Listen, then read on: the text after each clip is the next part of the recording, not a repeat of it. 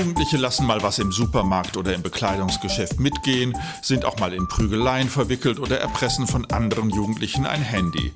Das ist soweit alltäglich. Aber heute liest und sieht man immer wieder, dass jugendliche Straftäter extremer geworden sind als früher. Stimmt das? Das frage ich Nils Saling, den Bundesvorsitzenden der jungen Gruppe bei der Gewerkschaft der Polizei. Er arbeitet in Hamburg. Herr Saling, gibt es heute mehr Jugendkriminalität als früher? Grundsätzlich kann man sagen, dass diese Aussage so nicht stimmt. Es ist erhoben, dass aktuell insgesamt im Hellfeld, das heißt die von der Polizei erfassten Straftaten im Bereich der Jugendkriminalität deutlich zurückgehen. Nun ist Statistik die eine Sache, Ihre persönliche Erfahrung eine andere. Welche Erfahrung mit jugendlichen Straftätern haben Sie gemacht? Ich kann da immer nur ein bisschen aus meinem beruflichen Alltag berichten und muss da tatsächlich sagen, dass ich in den Jahren, seitdem ich bei der Polizei bin, und das sind jetzt mittlerweile schon über sieben Jahre, sehr, sehr wenig mit der Jugendgewalt zu tun hatte. Viel regeln die Schulen auch untereinander, das heißt, äh, die nehmen da ihren Erziehungsaspekt wahr und versuchen das auch selbst zu regeln und alles, was darüber hinausgeht, wo dann die Polizei auch zuständig ist, da muss ich einfach sagen, das ist echt selten. Also ich könnte nicht mal sagen, dass ich einmal im Monat mit der Jugendgewalt zu tun hatte. Anders sieht das natürlich aus in besonderen Gebieten. Da kann ich als Hamburger zum Beispiel sagen, die Vergnügungsmeile St. Pauli, die Reeperbahn, da ist es natürlich schon so, dass man Freitag und Samstagabend eine zunehmende Gewalt von Jugendlichen ja, subjektiv verspürt als Polizeibeamter.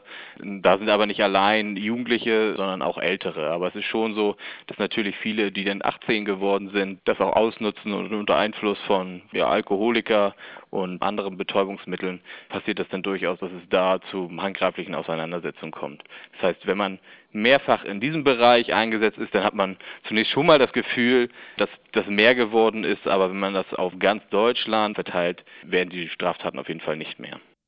Besonders rund um Großevents wie Fasching, Karneval, Musikfestivals oder Fußballspiele fallen ja Jugendliche besonders oft auf.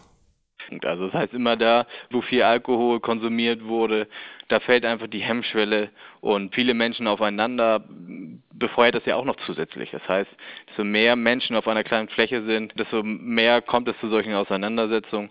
Und das ist natürlich überall da, wo Alkohol getrunken ist. Das hat man auch beim Fußballspielen. Wenn da Jüngere dabei sind, dann kann man dann auch sagen, okay, da ist eine höhere Jugendgewalt durch Alkohol oder andere Mittel. Ja.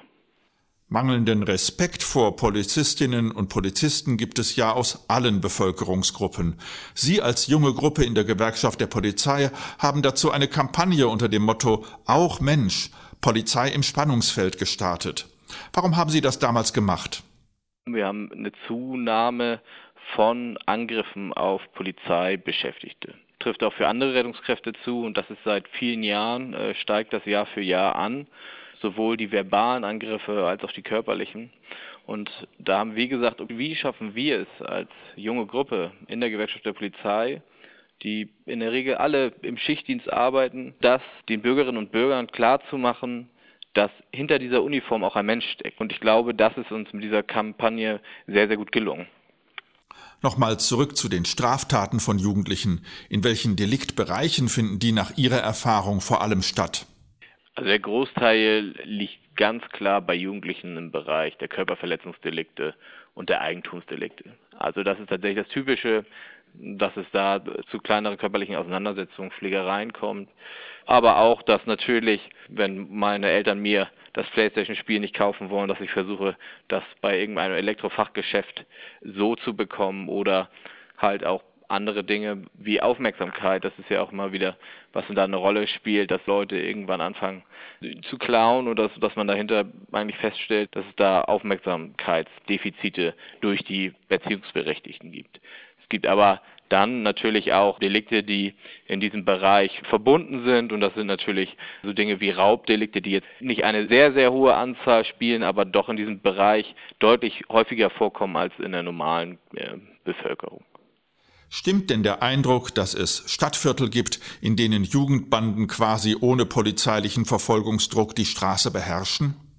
Es gibt natürlich mal eine Ansammlung von fünf bis zehn Jugendlichen, die bei mir um die Ecke in einem Park immer jeden Tag rumlungern und Leute ansprechen und vielleicht auch die eine oder andere Straftat begehen. Ähm, was aber man deutlich sagen muss, das wird durch die Medien, finde ich, immer auch falsch äh, dargestellt, als hätte die Polizei da irgendwie die Kontrolle verloren. Es muss jedem bewusst sein, dass mit den Kräften, die wir aktuell haben, können wir nicht überall sein und können nicht alle jede Straftat verhindern. Aber man muss ganz klar sagen, dass dieses Bild, was manchmal auch dargestellt wird, dass Jugendbanden marodierend durch Stadtteile ziehen und äh, die Polizei keine Chance hätte, das ist einfach eine falsche Darstellung und hab, kann ich sagen, habe ich so für Hamburg auch noch nie erlebt. Vielen Dank, Herr Saling, für das Gespräch. Ich habe mit Nils Saling, dem Bundesvorsitzenden der jungen Gruppe in der Gewerkschaft der Polizei, über jugendliche Straftäter in Deutschland gesprochen und wie gravierend die Probleme mit ihnen sind. Bis zum nächsten Podcast.